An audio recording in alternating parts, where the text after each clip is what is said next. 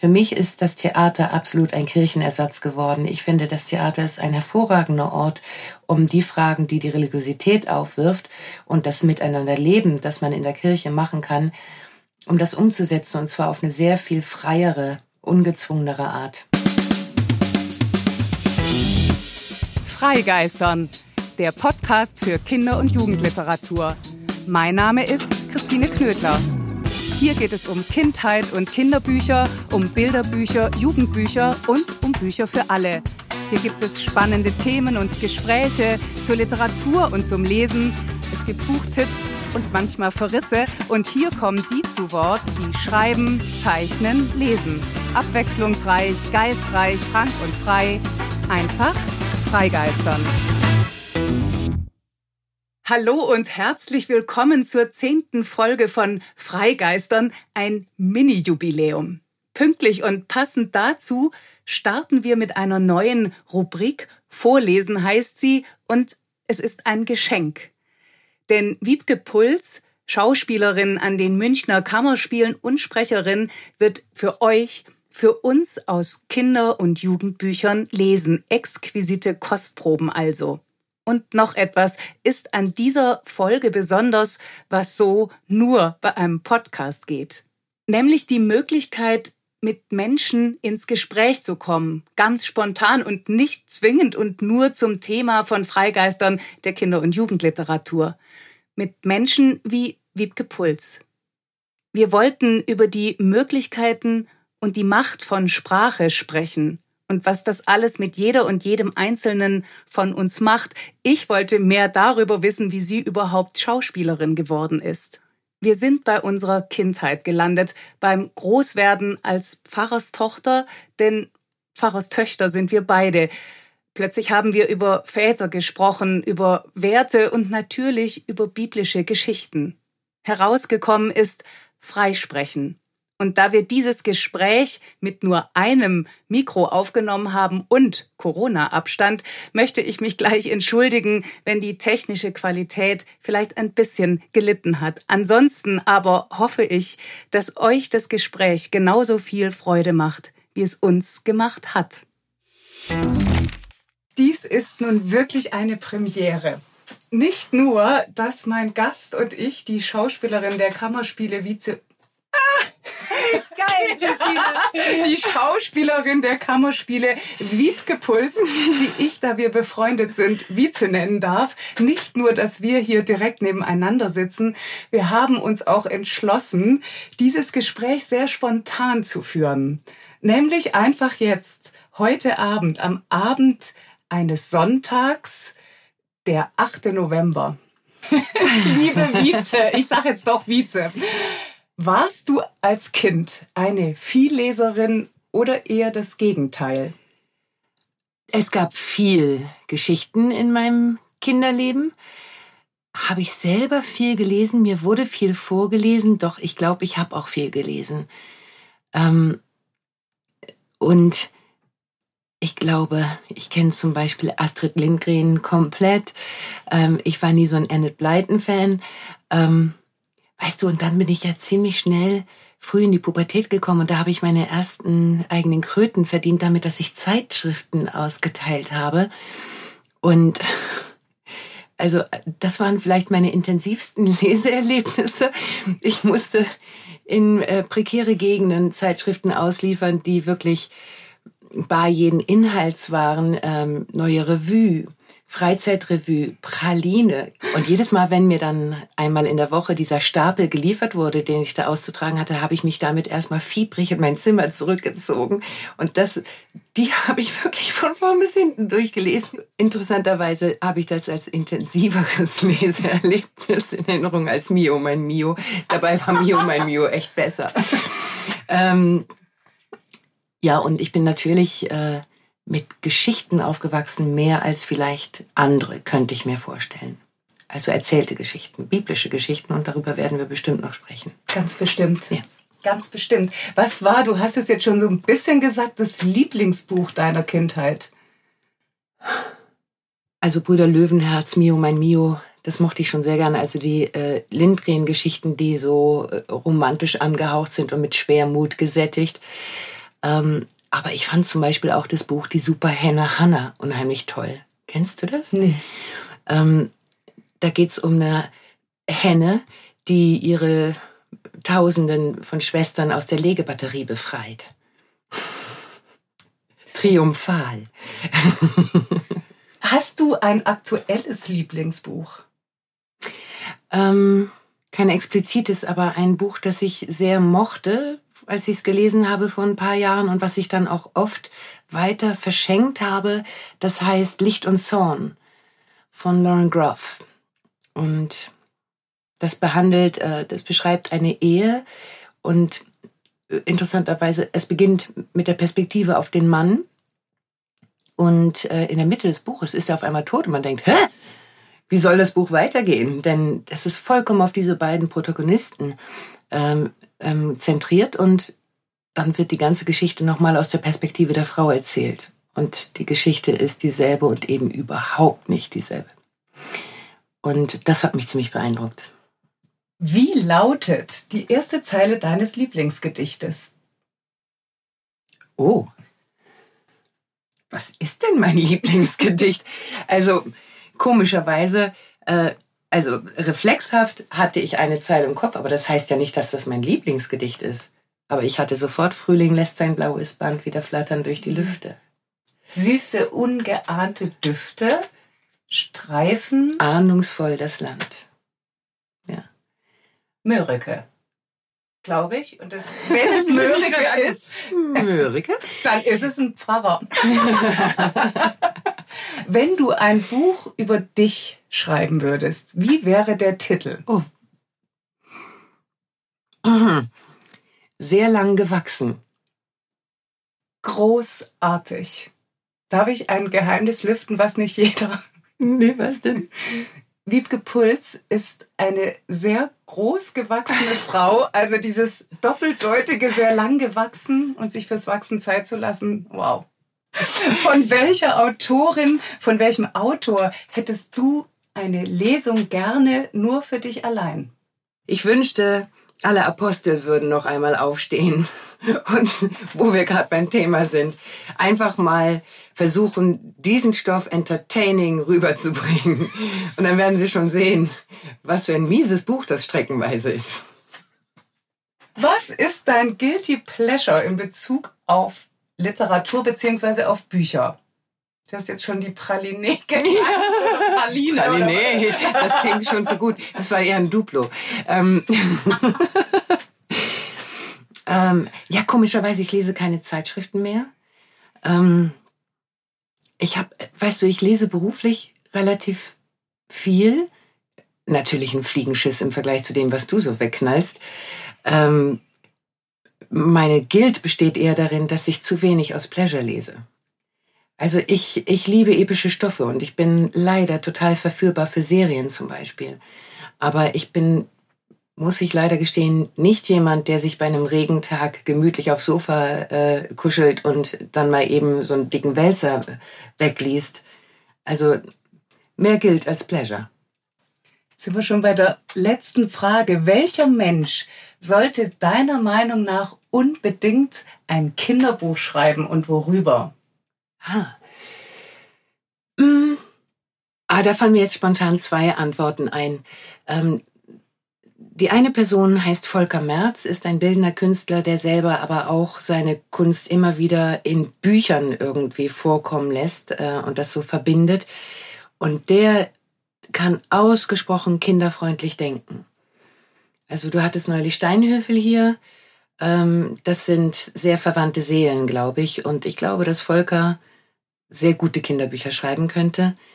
Aus persönlichem Interesse würde ich sagen, ich, ich würde es toll finden, wenn meine Kinder, mein Sohn und meine Tochter, die 14 Jahre alt sind und beide sprachaffin sind und äh, fantasiebegabt sind und sehr einfühlsame und eigenständige, eigenwillige Menschen sind, die gemeinsam ein Buch schreiben zu lassen, finde ich eine gute Idee.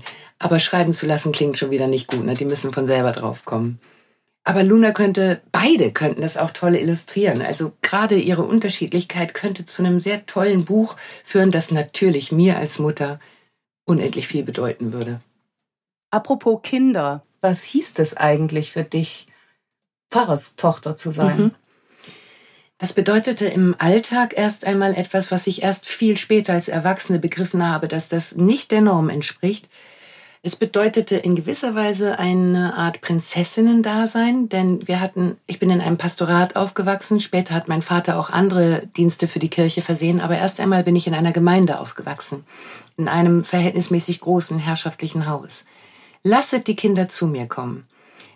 Dieses ganze Dörflein, Städtchen, alle meine Freunde kamen immer zu mir. Ich musste mich nie bewegen, um jemanden zu sehen. Pünktlich um drei machte es Bang, Bang, Bang und dann kamen die alle. Und äh, ich und dann natürlich die Gemeinde. Äh, bei uns waren Gemeindehaus und Kirche architektonisch direkt miteinander verbunden. Die Gemeinde kam nicht nur in die Kirche, die standen auch bei uns in der Küche. Ähm, meine Mutter hat das gar nicht gemocht. Mein Vater hat vielleicht auch mitunter geächtzt. Aber meine Erfahrung ist, Pastorenhaushalte sind ein Knotenpunkt dieses Gemeindelebens. Und so gesehen war das immer ein sehr sozialer, offener Haushalt. Aber es hat mich auch asozial gemacht, weil ich eben überhaupt nicht gelernt habe, mich auf andere zuzubewegen. Und ähm, dann ist, glaube ich, ein wichtiger Faktor, dass es eben die Wochenenden in dem Sinne nicht gab. Denn das ist natürlich Hochzeit für Pastoren. Und ähm, ich kann mir das nur so erklären, dass es für mich nie merkwürdig war, auch selbst jetzt in einem Beruf zu arbeiten, der praktisch kein Wochenende kennt. Und dann würde ich sagen, ist ein Pastorat ein Ort, wo das musst du sagen, ob du das auch so empfunden hast. Man kann ja schlecht eine Regel aus etwas machen. Ne? Bei uns wurde sehr viel gesprochen über die Belange verschiedenster Kirchen oder Gemeindemitglieder. Die Geschichten der anderen waren immer ganz wichtig. Und komischerweise sprachen wir unheimlich wenig über uns. Und das hat mich äh, in bestimmten Teilen meiner Kindheit und Jugend doch ziemlich verwirrt. Dass so Rituale wie das abendliche Gebet, das Fürbittengebet, Losungen lesen und so, diese, das gab's nicht, als ich ganz klein war.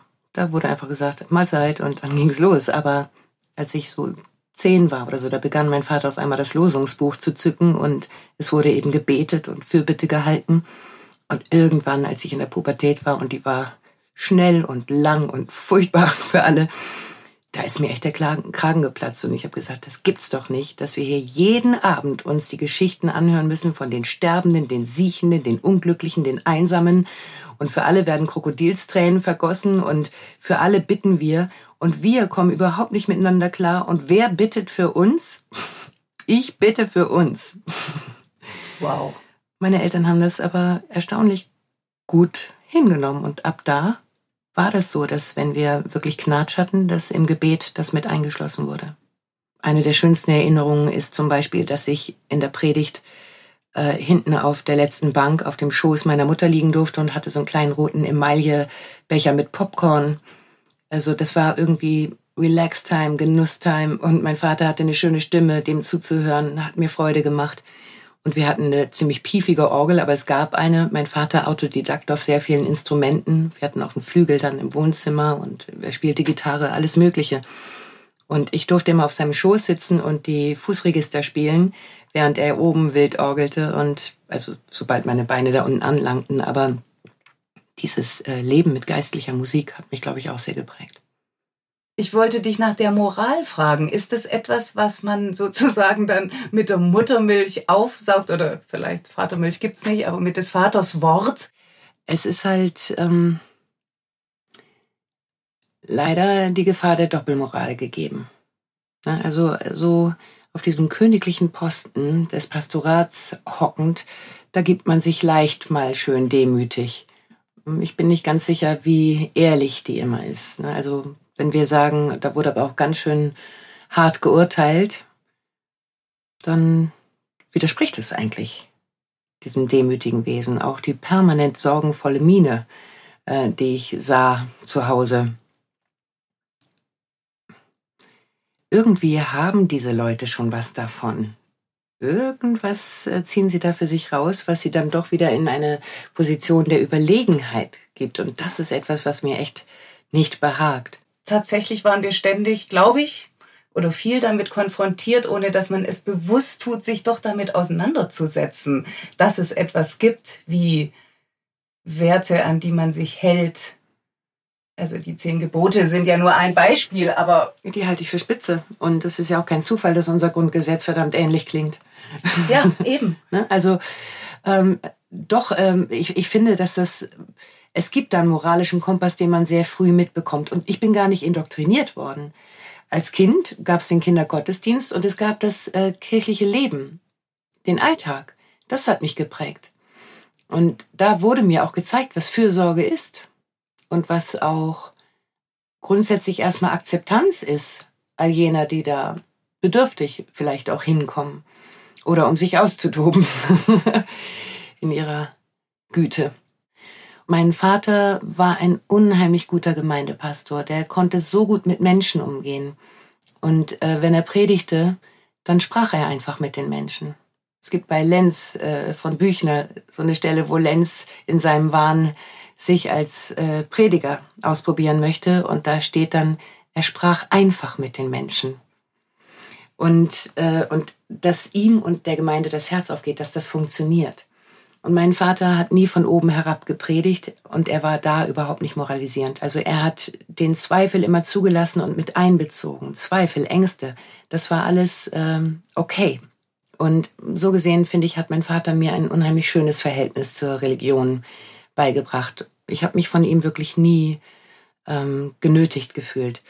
Zum Beispiel in der Zeit, als ich das schwarze Schaf zu Hause war und äh, meinen Eltern viel Kummer gemacht habe und selber mich unheimlich ausgeschlossen fühlte, ja. Da war es dann für mich leicht, ähm, zum Beispiel die Geschichte des verlorenen Sohnes aufzugreifen.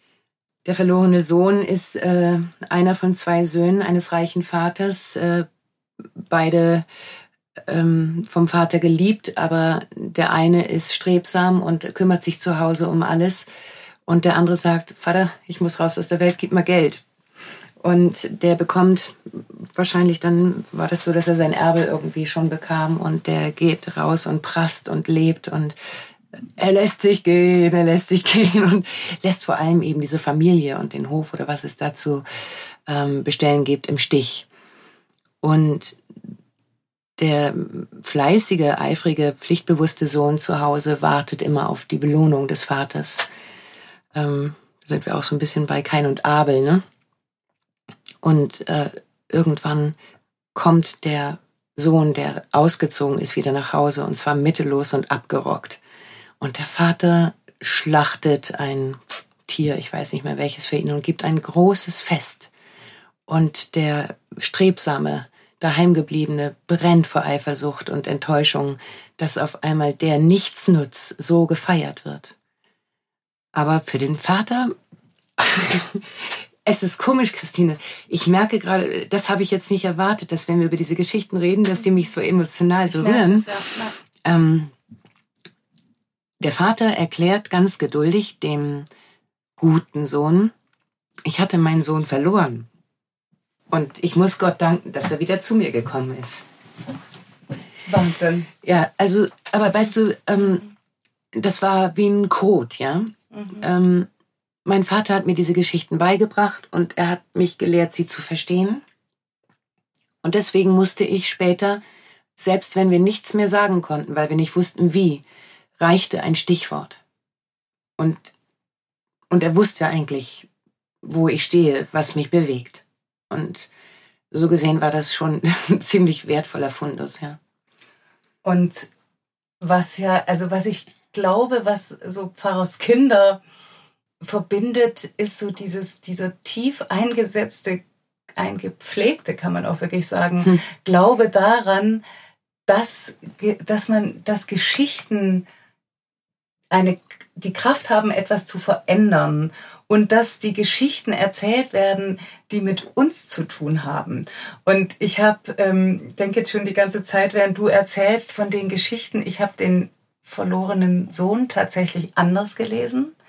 Ich habe den ähm, mich hat daran so gestört, dass der, der rausgeht in die Welt und mutig, also für mein Lesen damals mutig ist und lebt und sich nicht an Regeln hält, sondern einfach das Leben genießt, dass der so tief fällt.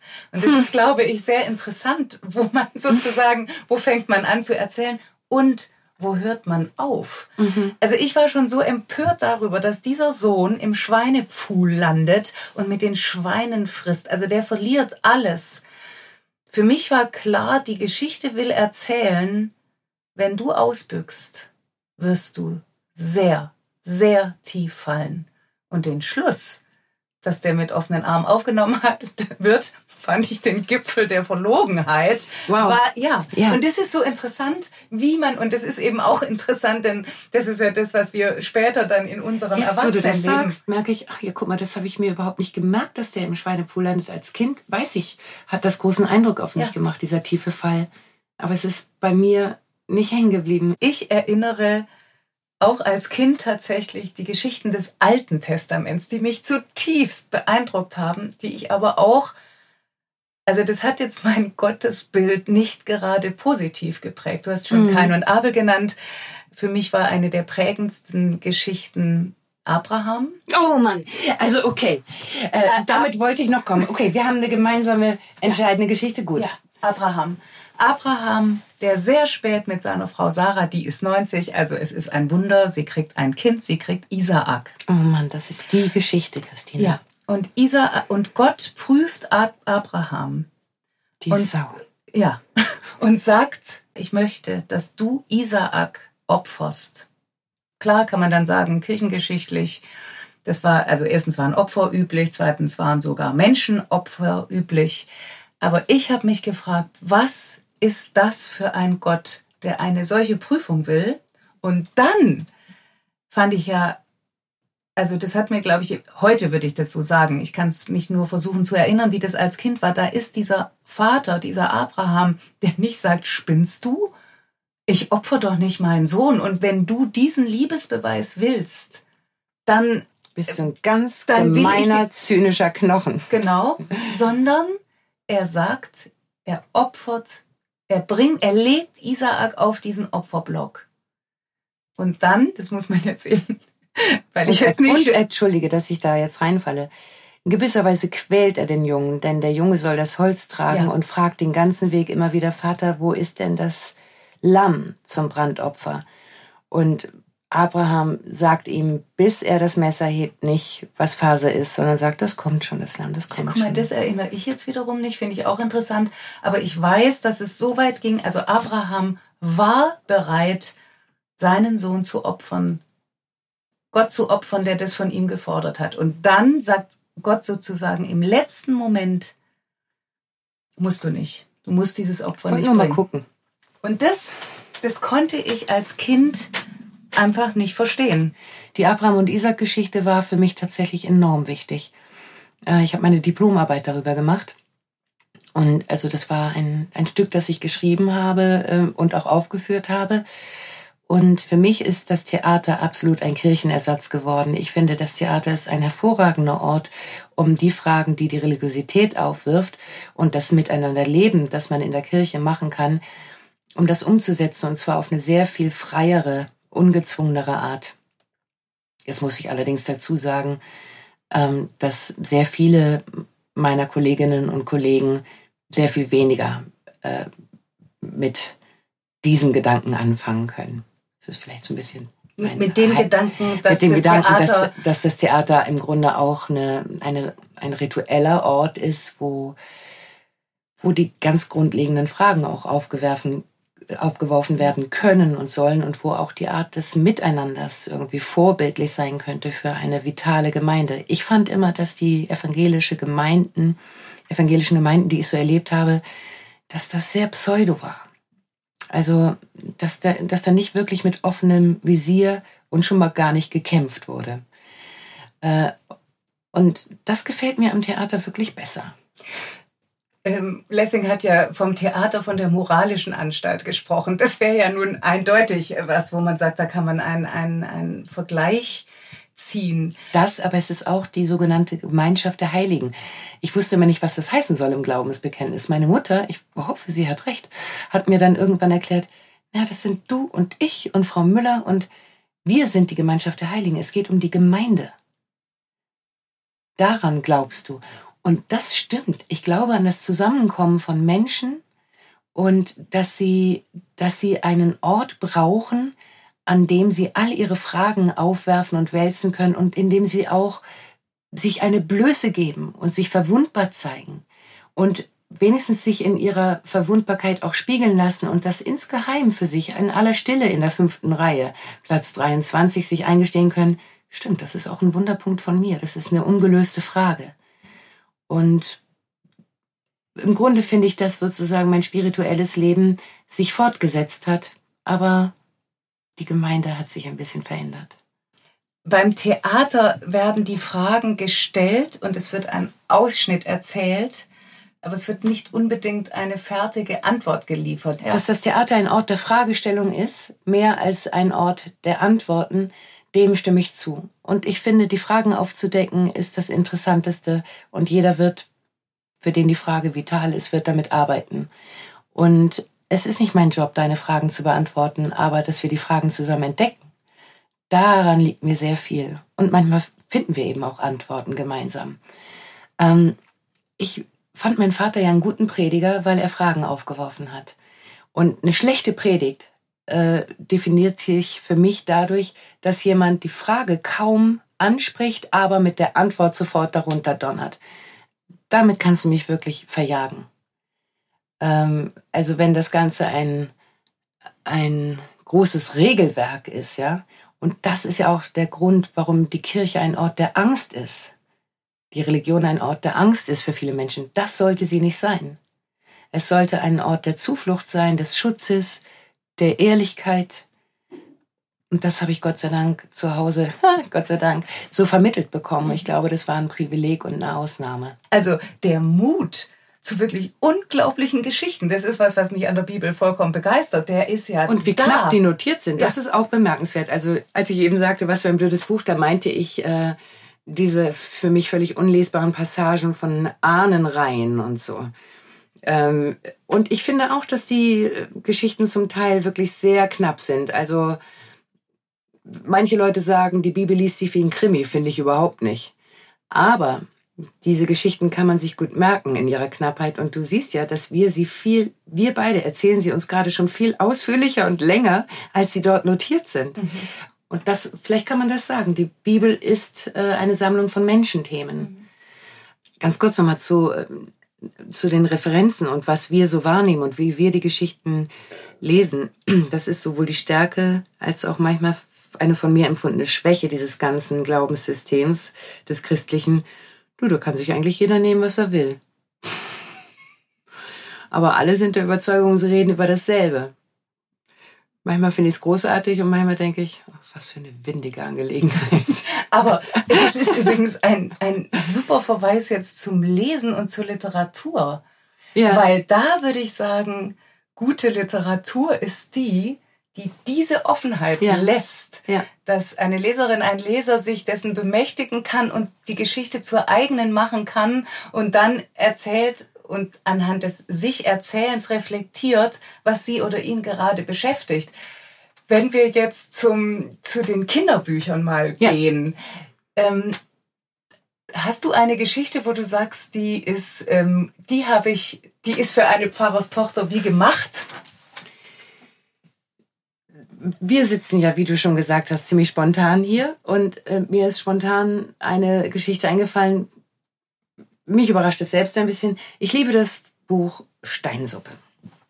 Steinsuppe hilft mir mit der Autorin. Ich wollte gerade sagen, jetzt hole ich mal das Zettelchen.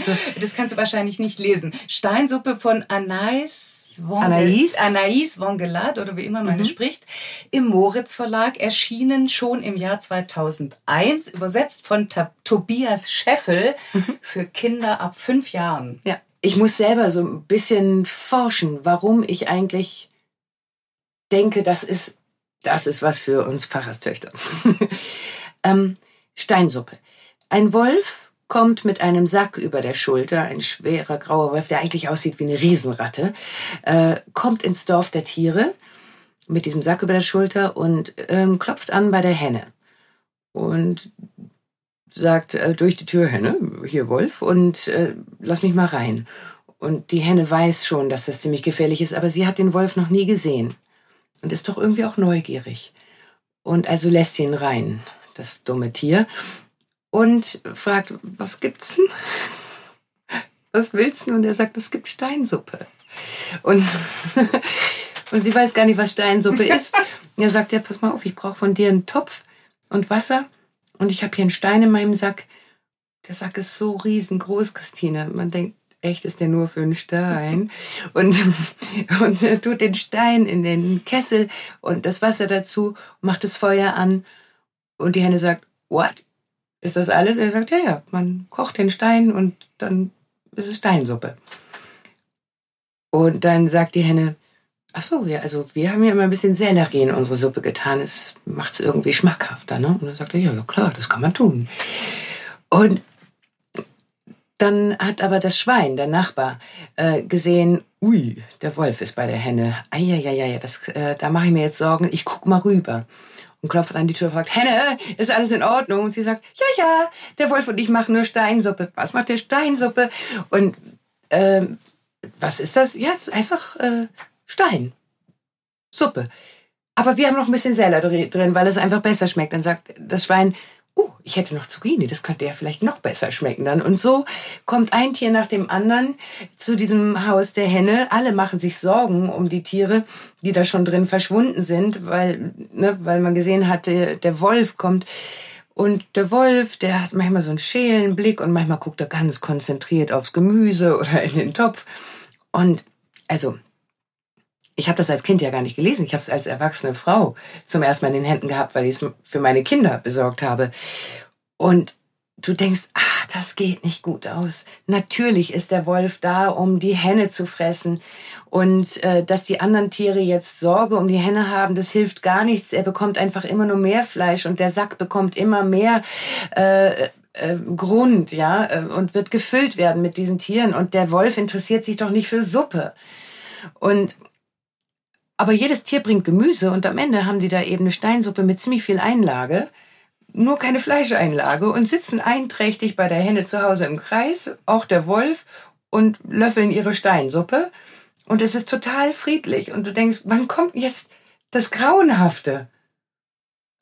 Aber das Grauenhafte kommt nicht. Der, der Wolf nimmt nur seinen Stein wieder aus dem leeren Kessel, tut ihm wieder in den Sack verabschiedet sich höflich und geht weiter ins nächste Dorf, um da beim Truthahn zu klopfen.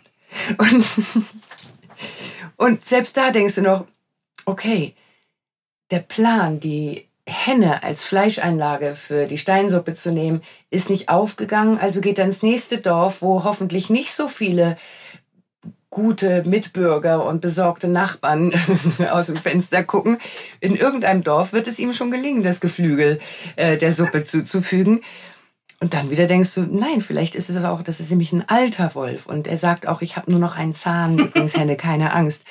Und wie soll der denn die Henne reißen? Und vielleicht ist der Wolf auch einfach nur auf der Suche nach Gesellschaft und einer warmen Mahlzeit. Und er hat eben nur einen scheiß Stein und er hat noch nicht mal Gemüse. Und vielleicht ist die Tricknummer auch nur, äh, also du weißt irgendwie diese Abzocker, die bei den Omis klingeln. Ne? Ähm, vielleicht ist der Trick auch nur, dass er weiß, dass Steinsuppe alleine scheiße schmeckt und deswegen zockt er bei der Gelegenheit ein bisschen Gemüse runter und denkt aber gar nicht daran, die Tiere auch noch mitzukochen oder zu reißen. Man weiß es nicht. Das ist ein total beunruhigendes und super lustiges Buch, weil du denkst, wann kommt die Katastrophe, aber sie kommt nicht und du machst dir halt Gedanken über diesen Wolf. Und warum ist das ein Pfarrerstöchterbuch? Ich finde, der Wolf, ne? also das ist mein Gott. Ähm, Will er mich fertig machen? Ist er ein alter, armer, abgerockter Typ? Weißt du, wie What, what if God was one of us? Ne? Da in diesem Lied wird ja auch beschrieben, das, das ist vielleicht ein Obdachloser, der einfach mittlerweile total im Arsch ist und er ist angewiesen auf das, was er äh, gezüchtet hat, nämlich eine soziale Gesellschaft. Und er ist derjenige, den wir aufnehmen müssen bei uns. Und die Eintracht, mit der diese übrigens auch ich meine, es gibt fantastischere Illustrationen, aber das ist schon in sehr schöner Schlichtheit, wie diese Tiere da so einträchtig auf ihren Stühlchen sitzen und Suppe löffeln. Ähm, also Sozialwesen kommt da drin vor. Gemeinschaft gibt Schutz. Gemeindeleben. Gemeindeleben, aber auch ähm, die die Liebe Einfalt der Henne, die die es möglich macht, ähm, dass dieses bigotte Wesen Wolf äh, da einziehen kann. Und ich habe aber lustigerweise eins, was auch ein Wolf zum Protagonisten hat. Und das ist tatsächlich ein, ein Kinderbuch, äh, über das ich noch kurz sprechen möchte, weil ich das so liebe und ich äh, tatsächlich erst durch das jetzt wieder daran gedacht habe. Dieses Buch heißt Ein Schaf fürs Leben und ist von Maritgen Matter und ist 2012 im Oettinger Verlag erschienen, illustriert von Anke Faust und ist lustigerweise fast ein bisschen wie Variation eines Themas, nämlich der Wolf auf der Suche nach Fressen landet beim Schaf. Und Schaf, mm. ja genau, und, und, will Schaf fressen. Aber weil es ein höflicher Wolf ist, äh, kommt er eben erstmal rein und sagt, er hat Hunger. Dann sagt Schaf in seiner hinreißenden Arglosigkeit, im Kühlschrank sind Karotten. Dann sagt Wolf, ich mag keine Karotten. Dann sagt Schaf, dann hast du auch keinen Hunger. Was ich wirklich großartig finde. Um es ein bisschen abzukürzen, die beiden, es ist eine Winternacht, die beiden. Wolf hat nur ein Ziel. Er will einfach scharf rumkriegen und fressen. Schaf wiederum in seiner ganzen Scharfhaftigkeit, in seiner Liebenswürdigkeit merkt es einfach nicht. Sodass sie eine wunderbare Winternacht verbringen. Sie brausen auf dem Schlitten durch die Nacht und Wolf ist irgendwann ziemlich hingerissen von diesem unglaublich vergnügten und eben so sehr vertrauensseligen Schaf. Und dann bricht Wolf im Eis ein und Schaf rettet Wolf und sagt so, du bist jetzt echt krank und ich muss dich jetzt pflegen, ich bringe dich jetzt nach Hause. Und es tut es dann auch, zieht diesen schweren Schlitten mit Wolf drauf, bringt Wolf bei ihm in, zu Hause ins Bett, deckt ihn zu und weil Wolf nun wirklich durchgefroren ist, legt Schaf sich zu ihm oh. und wärmt ihn. Und Wolf liegt dann da und hat so ein Schafsohr in der Hand und merkt, wie wunderbar warm und weich so ein Schafsohr ist. Ihm ist aber auch klar, dass sich da gerade was extrem verschiebt und er sagt zum Schaf, du musst gehen. Und dann sagt Schaf, aber du bist mein Freund und dir geht's nicht gut. Ich werde doch jetzt nicht gehen, wo es dir so schlecht geht. Dann sagt Wolf, ja, aber das ist das Problem, dass es mir so schlecht geht. Dann sagt Schaf, wieso ist es ansteckend? Und dann sagt Wolf, nein, es ist tödlich. Oh Mann. Und daraufhin macht sich Schaf eben dann tatsächlich, geht und geht diesen ganzen Weg zurück. Man sieht die Schnee, die Stapfen und die Schlittenkufenspuren im Schnee und geht in der aufgehenden Sonne äh, eben wieder zurück ohne Wolf. Es ist also auch die Geschichte einer unmöglichen Liebe. Auf der ja. Ebene kann man das natürlich genauso lesen. Ja, oh Gott, Entschuldigung, ich schmelze hier gerade. Aber es ist eben wirklich auch eine Geschichte des Vertrauens. Und dieses Buch, ich finde es ich find's großartig. Ich glaube, es hat damals auch einen Jugendliteraturpreis gekriegt. Es war so hinreißend erzählt und übrigens eben gar nicht, was wir jetzt heute auch schon öfter das Wort, aber du hast es nicht negativ gemeint, des Predigens. Ich, also ich finde ja immer, wenn in der Literatur oder in der Kunst generell gepredigt wird, das braucht kein Mensch.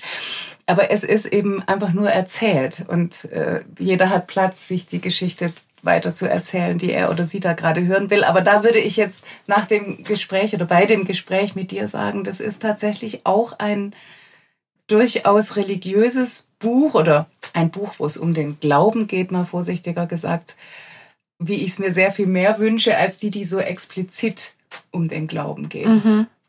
Ich würde aber dich unbedingt noch fragen wollen, weil mich das, du hast vorher sehr charmant, du findest es langweilig, warum du Schauspielerin werden also, wolltest. Ich kann jetzt aber nur sagen, ich finde das überhaupt nicht langweilig. Und wir hatten ja auch, also wir haben jetzt so viel über Geschichten und Sprache in der Sprache groß werden. Ich kenne tatsächlich, also etliche äh, Pfarrerskinder, die in irgendeiner Weise dann mit Sprache umgegangen sind. Mhm. Sei es, dass sie Journalisten geworden sind, Schriftsteller geworden sind. Eine ist auch Terroristin geworden, mhm. eine andere ist Bundeskanzlerin geworden und so weiter. Also es gab mal eine großartige Ausstellung in Berlin über Pfarrerskinder und überhaupt die Tradition des evangelischen Pfarrhauses. So war die Ausstellung. Hat dich denn oder glaubst du, dass dich die, dass deine Herkunft oder dein Dasein als Pfarrerstochter dich speziell für diesen Beruf auch irgendwo vorbereitet hat. Möglicherweise hast du recht, dass es, dass einen diese Herkunft, die ja tatsächlich notwendigerweise humanistisch geprägt ist, denn die Pastoren oder Pastorinnen, die die Eltern sind oder waren, mussten sich ja humanistisch bilden und das wird wohl doch abfärben. Und wahrscheinlich, ohne dass wir es so sehr gemerkt haben als Kinder, ähm, haben uns da doch viel mehr Themen des Miteinanderlebens, aber eben auch wirklich Sinnfragen äh, viel mehr begleitet, als es uns bewusst war. Dazu kommt noch, dass eben das Gemeinsame, dass dieses Gemeindeleben, glaube ich, auch prägend ist. Und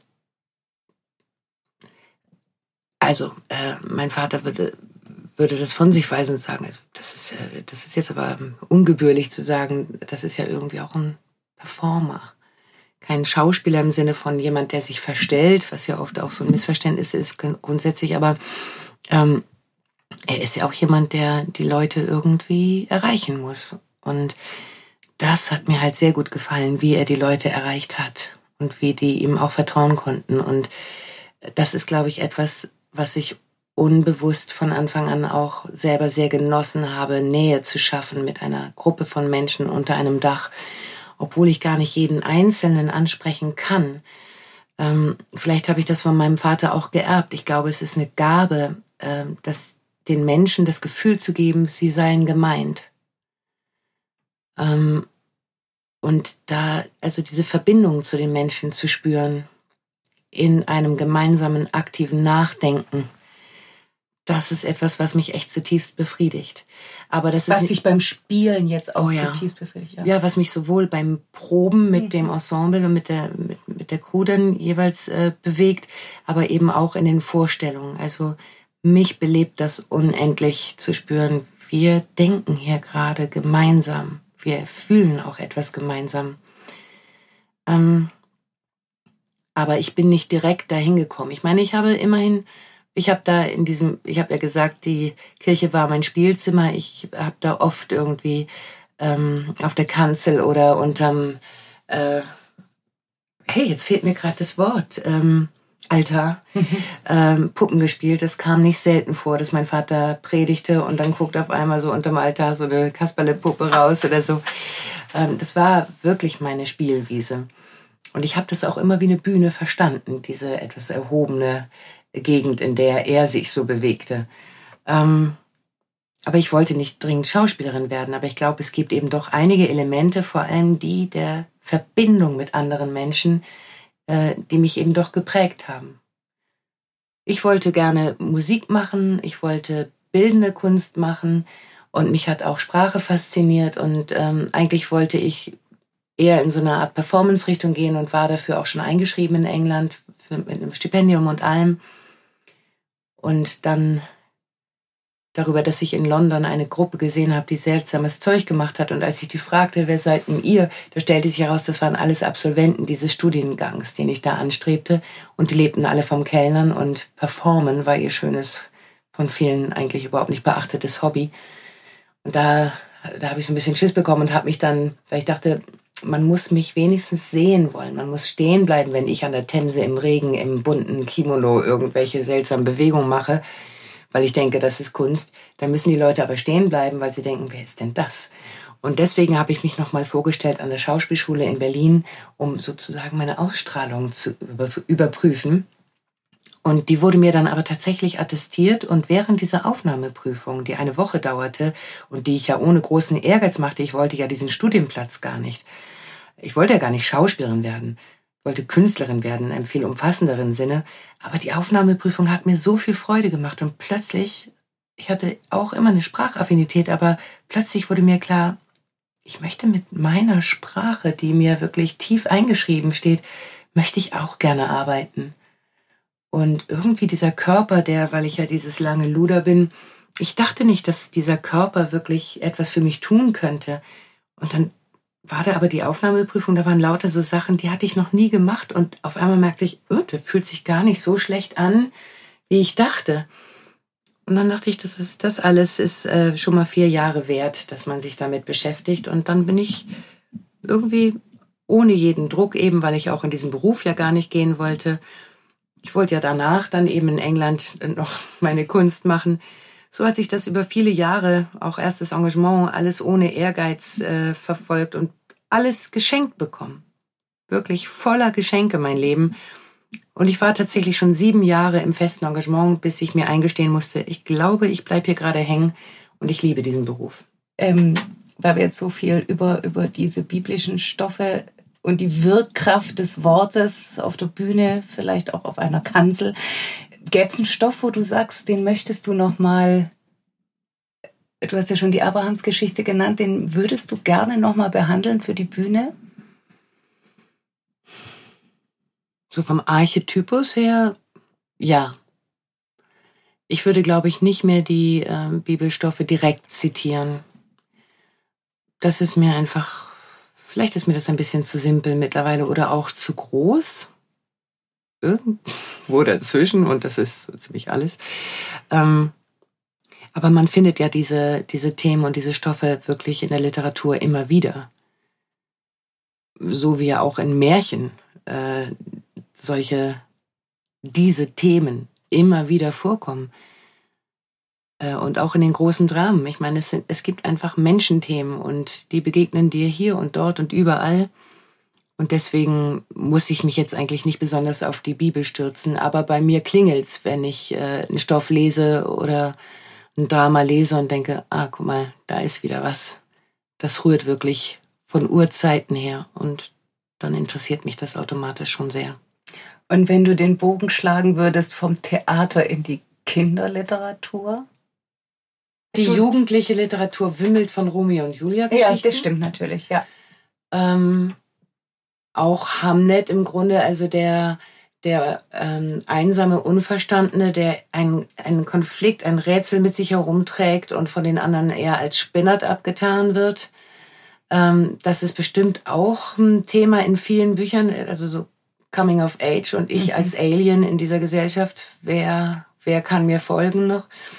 Also ähm, die Frage, wer ist das geliebte Kind und wofür kann man geliebt werden oder kann, kann man sogar beanspruchen, geliebt zu werden? Räuber, Shakespeares Dramen sind durchzogen von dieser Geschichte, wer ist das gute Kind, ähm, wer ist das intrigante Kind, äh, Kain und Abel, Esau. Ähm, also da, ich glaube, es gibt eben diese Archetypen und natürlich wird es das auch in der Kinder- und Jugendliteratur geben. Die Frage bei Geschwistern automatisch, ähm, wer, wer wird mehr geliebt? Gibt es das, dass mehr geliebt wird? Wie kann ich es mir mit meinen Eltern versauen? Äh, werde ich in Gnaden wieder aufgenommen? Wird Gott mich lieben? Wird mein Vater mich lieben? Wird der König mich lieben? Auch wenn ich mich weit äh, entfernt habe vom Regelwerk und meine eigenen Wege gegangen bin? Ähm, würde mich jetzt sehr wundern, wenn es das in der Kinderliteratur nicht gibt. Ich meine, Lotta zieht aus. Oder? Und äh, toll, ja. Es musste sein. Und es muss für jedes Kind sein. Und die meisten haben Glück und entweder die Mutter tut so, als hätte sie es gar nicht gemerkt, oder sie sagt, Mensch, schön, dass du wieder da bist. Tee? Aber du lieferst da gerade, also äh, finde ich, unendliche Anregungen. Also vielleicht, äh, ich weiß nicht, ob man da anregen muss. Ich, mich hätte jetzt einfach interessiert, was gibt es da? Also wo, wo ist das ziemlich deutlich, dass ein, eine dramatische Vorlage genutzt wird oder oder wo das irgendwie über, wo die Grundkonstellation, die Konflikte übertragen werden. Aber äh, wir haben ja schon mal drüber gesprochen. Mhm. Es gibt, wer hat es gesagt, wie viele Grundgeschichten gibt es, die immer und immer wieder variiert werden? Nicht viele. Das sind nicht viele, ne? aber mhm. es lassen, lassen sich eben unendlich viele Bücher schreiben genau. und Geschichten erzählen. Aber die Grundkonstellation, die Grundkonflikte sind überschaubar. Und ähm, ja, ich fressen Besen, wenn wir die nicht alle in der Bibel finden und wenn sie nicht alle auch im klassischen Kanon des Theaters vorkommen. Also müssen sie auch in der Kinder- und Jugendliteratur vorkommen, denn die ist ja nun mal dafür da, die Kinder und Jugendlichen vertraut zu machen mit dem, was einfach Menschenthema ist. Tausend, tausend Dank. Wir waren jetzt viel zu lang. dieses Gespräch. mein Gott.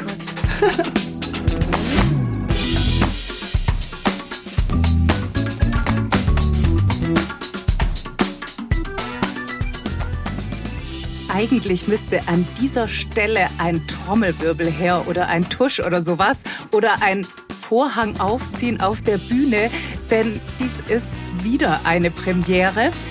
Wiebke Puls macht Freigeistern und mir ein ganz besonderes Geschenk, indem sie vorlesen wird aus verschiedenen Kinder- und Jugendbüchern.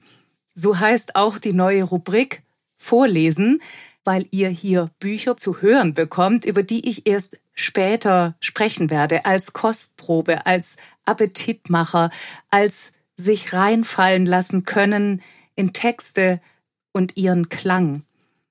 Heute bei der Premiere habe ich ein Buch ausgesucht von einer Autorin, die ich sehr verehre. Susan Kreller heißt sie. Ich finde, sie ist eine der interessantesten deutschsprachigen Kinder- und Jugendbuchautorinnen dieser Tage.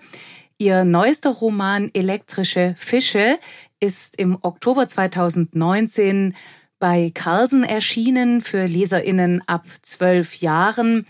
Im Zentrum steht Emma. Sie erzählt auch die Geschichte, die mit ihrer Mutter und ihren Geschwistern von Dublin nach Mecklenburg-Vorpommern zieht.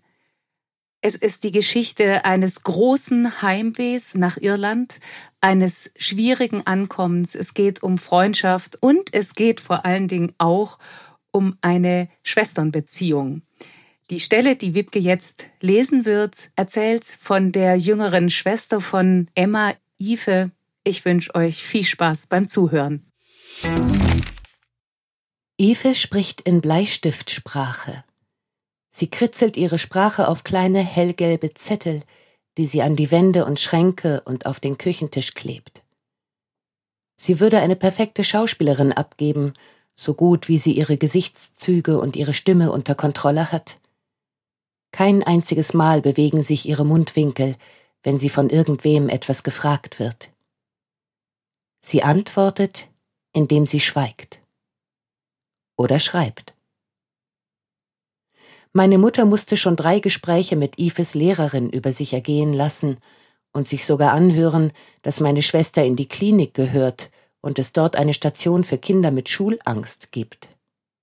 Aber meine Mutter hat einfach nur gesagt, dass Ife eine Station für Kinder mit Heimweh und Dickschädel und zu vielen Sprachen bräuchte, und solange es die nicht gibt, schickt sie ihre Tochter auf gar keinen Fall in eine Klinik. Ives Lehrerin ist nicht die einzige, die meine wortlose Schwester zum Sprechen bringen will. Dara erzählt ihr jeden Morgen einen schlechten Witz über die Dubliner Northside, meistens viel zu erwachsen für Ive. Und dann fordert er sie auf, einen noch schlechteren Witz zu erzählen. Früher hat das immer gut geklappt. Aber Ive denkt gar nicht daran, einen Witz zu erzählen, presst die Lippen zusammen und schaut zur Decke hoch jeden Morgen aufs Neue. Und dann ist da noch die Nachbarin der Großeltern, die Regina Feldmann heißt und noch nie etwas anderes als einen dunkelblauen Hausanzug getragen hat. Viel zu oft sitzt sie mit der deutschen Großmutter in der Küche und schimpft über alles Mögliche. Zum Beispiel über Butterpreise, Thälmannstraßen Schlaglöcher, den Winter und Ausländer. Wenn ich in der Nähe bin und sie daran erinnere, dass sich gerade eine Ausländerin in der Küche aufhält, winkt sie schnell ab und behauptet, dass das etwas völlig anderes ist und dass es gute und schlechte Ausländer gibt und so weiter und so fort. Nach solchen Sätzen guckt die Großmutter auf den Küchentisch und schüttelt gleich den Kopf, und ich selber verschwinde jedes Mal schnell nach oben, damit sich in der Küche überhaupt keine Ausländerin mehr auffällt. Sicherheitshalber. Doch aus irgendeinem Grund hatte sich Regina Feldmann in den Kopf gesetzt, Ife wieder zum Sprechen zu bringen. Vielleicht glaubt sie, dass eine Sprache, die an Wände und Schränke und auf den Frühstückstisch geklebt werden muss, nicht besonders viel taugen kann. Einmal pro Woche geht sie nach oben in unser Zimmer, dunkelblauer Hausanzug, klappernder Schlüsselbund in der Hand, den Inhalt einer ganzen Deo-Flasche unter den Armen, und wenn ich zufällig auch da bin, fragt sie mich, ob ich Ife und sie nicht eine Weile allein lassen kann? Ein halbes Stündchen nur. Bitte. Dabei wäre ich sowieso aus dem Zimmer gegangen, denn in dem kleinen Raum ist es auch ohne sie schon eng genug. Und still genug. Jedes Mal sitzen sie dann da drin und ich weiß nicht, was sie tun, außer gar nichts. Und es dringt auch kein Geräusch nach unten. Stattdessen kommt manchmal meine Mutter zu mir in die Küche und fragt als erstes, ob die Feldmann wieder oben ist, und als zweites, ob die Feldmann denn auch irgendwann wieder gehen will, vielleicht sogar schon in der übernächsten Minute. Ich glaube, sie ist ein bisschen beleidigt und ärgert sich darüber, dass Ive von jemand anderem als ihr Hilfe bekommt. Vielleicht hat sie auch Angst davor, dass Regina Feldmann sie für eine schlechte Mutter hält. Aber so oder so, ich kann ihre Fragen nicht beantworten und sage ihr auch nichts von dem halben Stündchen, sondern zucke einfach nur mit den Schultern und schaue dann woanders hin. Alles, was ich weiß, ist, dass Ive nichts sagt. Und dass ihr jemand dabei zuhört. Und jetzt geht's hier weiter mit den Buchtipps. Und ich fange wieder an mit einem Bilderbuch. Es heißt Die Bestimmer, ist von Lisen Adborge aus Schweden. Es ist übersetzt worden von Maike Dörries und im Verlag Beels und Gelberg erschienen für Kinder ab vier Jahren. Ich möchte euch mal den Anfang daraus vorlesen. Auf der linken Seite sehen wir vier Figuren, verschränkte Arme, grimmige Gesichter, drüber steht, das sind die Bestimmer. Auf der anderen Seite stehen fünf Kinder und drüber steht, und wir sind die, die nicht mitmachen dürfen. Es ist also wie eine Bühne. Die Figuren treten auf und dann geht die Geschichte los und die Bestimmer sagen natürlich immer, wo es lang geht. Eigentlich sind es, finde ich, weniger Bestimmer als vielmehr Nachmacher. Wir haben die früher Nachmacher Hosenkacker genannt und damit konnten sie uns nicht mehr so viel anhaben, aber in diesem Buch sind diese Bestimmer mächtig. Sonst würde es ja wohl auch gar nicht aufgehen, vier gegen fünf. Die Bestimmer scheuchen die, die nicht mitmachen dürfen, vom Hof, von dort scheuchen sie sie zum Spielplatz, sie verscheuchen sie von der Schaukel und vom Klettergerüst, sie machen die selbstgemachte Bude kaputt. Gemein. Sind kuriose Figuren, die dieses Bilderbuch bevölkern. Sie sind mal angedeutet, mal überzeichnet. Eine versteckt ihr Gesicht hinter ihrem blonden Pony, die kann überhaupt nicht sehen. Einer hat eine rote Mütze wie so einen riesigen Kaffeewärmer auf dem Kopf. Einer der Fieslinge zieht die Schultern hoch und guckt finster aus der Wäsche. Ein anderer trägt Hasenohren und rote Clownsnase. Und die sollen jetzt wirklich so mächtig sein? Dunkle Flächen in Form von Häuserfronten oder Bäume als Schattenrisse dominieren. Zunächst die Seiten, jedenfalls solange die Bestimmer das Sagen haben.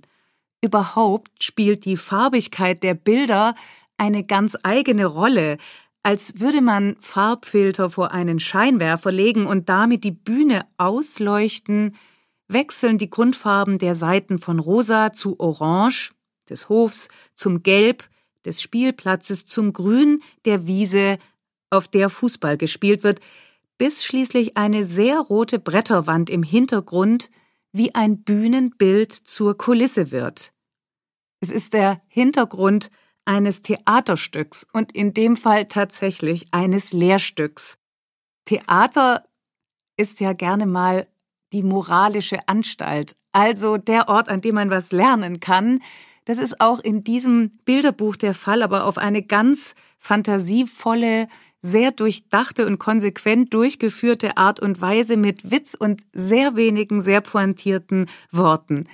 Die Erkenntnis, großmäulige Ansager können ganz klein werden. Wir applaudieren. Zeit wird's mal wirklich zu lachen.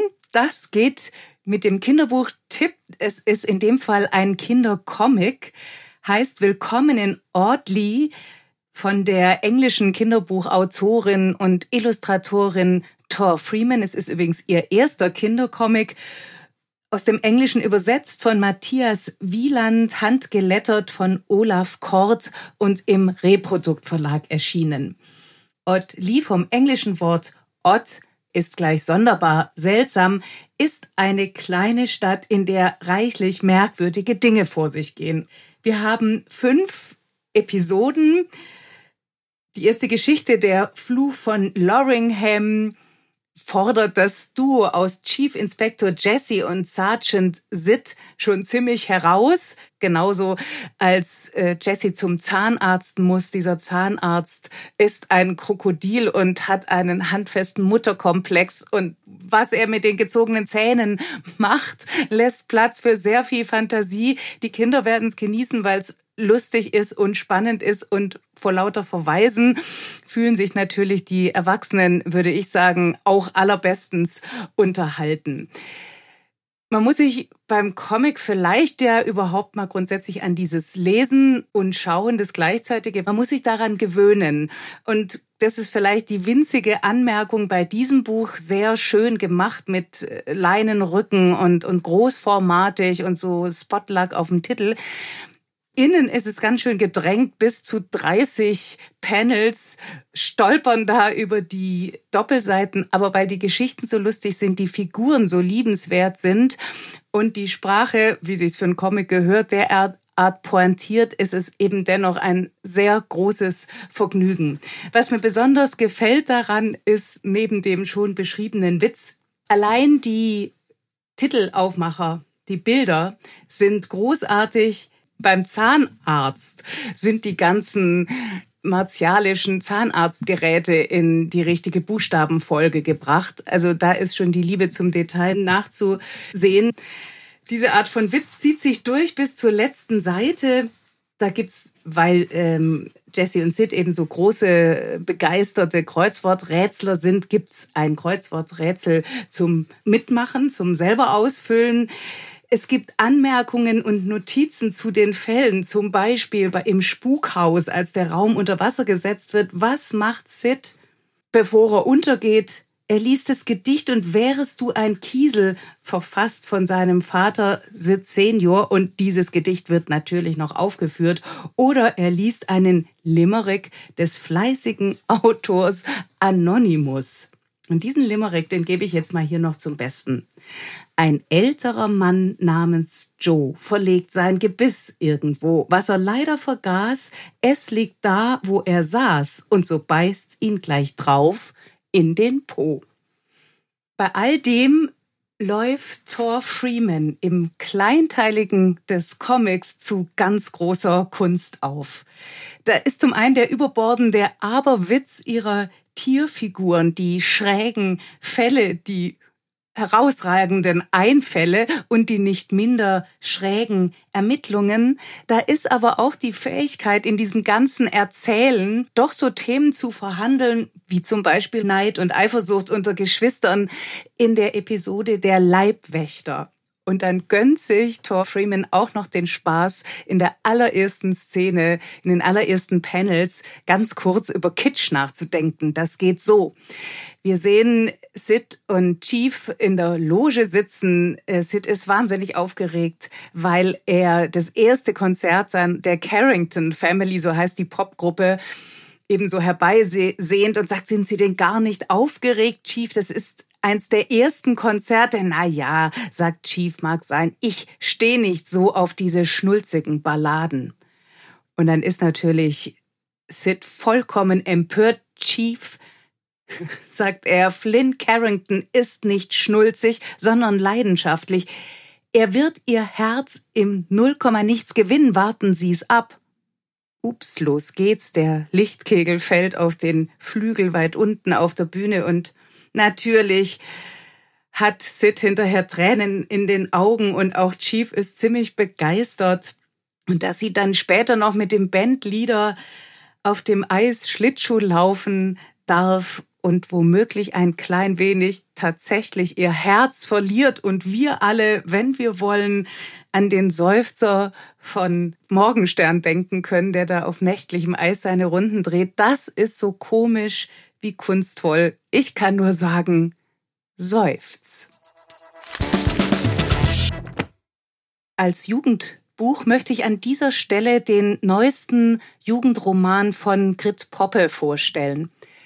Grit Poppe wurde 1964 in Boltenhagen an der Ostsee geboren. Sie hat also noch die DDR erlebt. Sie war 25, als die Mauer fiel und ihre Romane beschäftigen sich mit der Geschichte der ehemaligen DDR.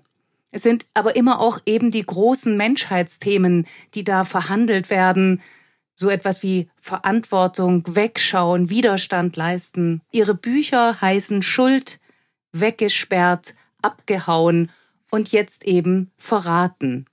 Alle diese Bücher sind im Dressler Verlag erschienen und verraten nun für Leserinnen ab 14 Jahren.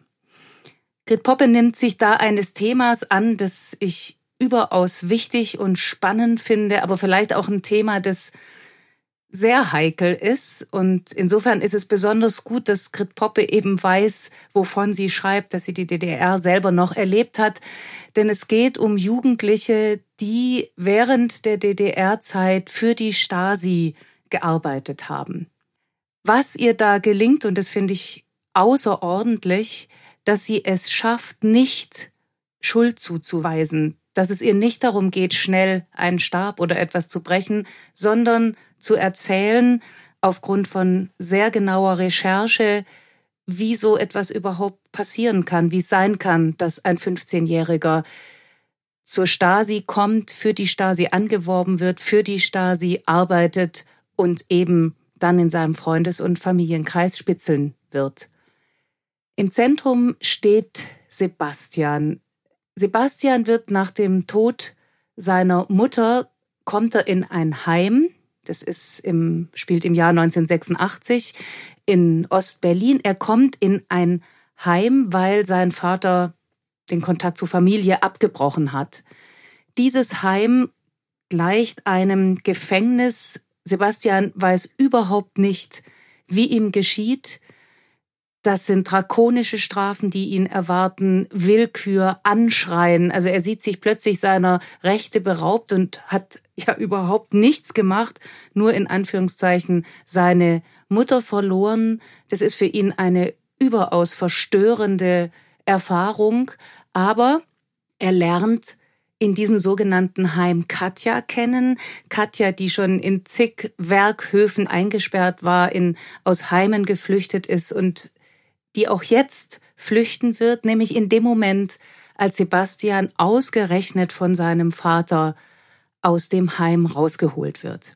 Sebastian wird Katja verstecken, das heißt, er ist überaus vorsichtig und weiß, dass er jeden Schritt genau überlegen muss und bedacht sein muss. Und genau das ist der Punkt vielleicht, weswegen er so empfänglich ist für die Stasi, weil er immer in dieser Not ist, nur ja nicht aufzufliegen, Katja zu schützen. Und er gerät in diese ganze Situation hinein und als er erst mal drin ist, wagt er natürlich nicht, darüber zu sprechen und ahnt auch nicht, wie er wieder rauskommen könnte. Verraten ist in vier Teile geteilt, die heißen verloren, verborgen, verpflichtet, verraten. Grit Poppe lässt ihre beiden Figuren immer im Wechsel auftreten. Sebastian, Katja, Sebastian, Katja. Sebastian ist aus der Perspektive des allwissenden Erzählers erzählt, während Katja die Ich-Perspektive bekommt. Diese raue, kämpferische, unangepasste Katja, die auch so unglaublich furchtlos ist, die begegnet uns ganz direkt. Und Sebastian, der viel vorsichtiger ist, der ängstlicher ist, der Bedenken hat, der eben einmal diese enorme Verlorenheit erlebt hat, über ihn wird aus der Er-Perspektive erzählt. Das finde ich sehr interessant. Es irritiert am Anfang ein bisschen, macht aber dann total Sinn, dass es um Scheinheiligkeit geht aber eben auch um Überzeugung, dass es um Verrat geht, um Schuld, aber auch um Hilflosigkeit, um Ohnmacht und immer wieder auch um Mut. Unter vielem anderen lehrt uns verraten nämlich auch das, es ist nicht so einfach, wie es auf den ersten Blick scheint. Es gibt nicht nur schwarz und weiß, da sind die ganzen, ganzen Zwischentöne. Und es ist aber zugleich ganz bestimmt, finde ich, eine Schule der Verantwortung. Und natürlich ein Bericht über den Teil der deutsch-deutschen Geschichte, die keiner von uns, ob Ost oder West oder Gesamtdeutschland, vergessen sollte. Hinweisen möchte ich auch unbedingt noch auf das sehr ausführliche Nachwort mit Begrifferklärungen, mit einer zeitlichen Einordnung und mit einem Augenzeugeninterview. Da wird Christian Ahnseel interviewt, der 1985 mit 15 Jahren inoffizieller Mitarbeiter bei der Staatssicherheit war. Und allein für dieses Interview lohnt sich das ganze Buch. Das war's für heute. Danke fürs Zuhören und bis zum nächsten Mal. Dann ist mein Gast Katrin Hörnlein. Sie ist bei der Wochenzeitung Die Zeit zuständig für die Kinder- und Jugendliteratur und wir werden die Kritikerkarten auf den Tisch legen und Tipps geben zu Büchern, die unbedingt unter den Weihnachtsbaum gehören.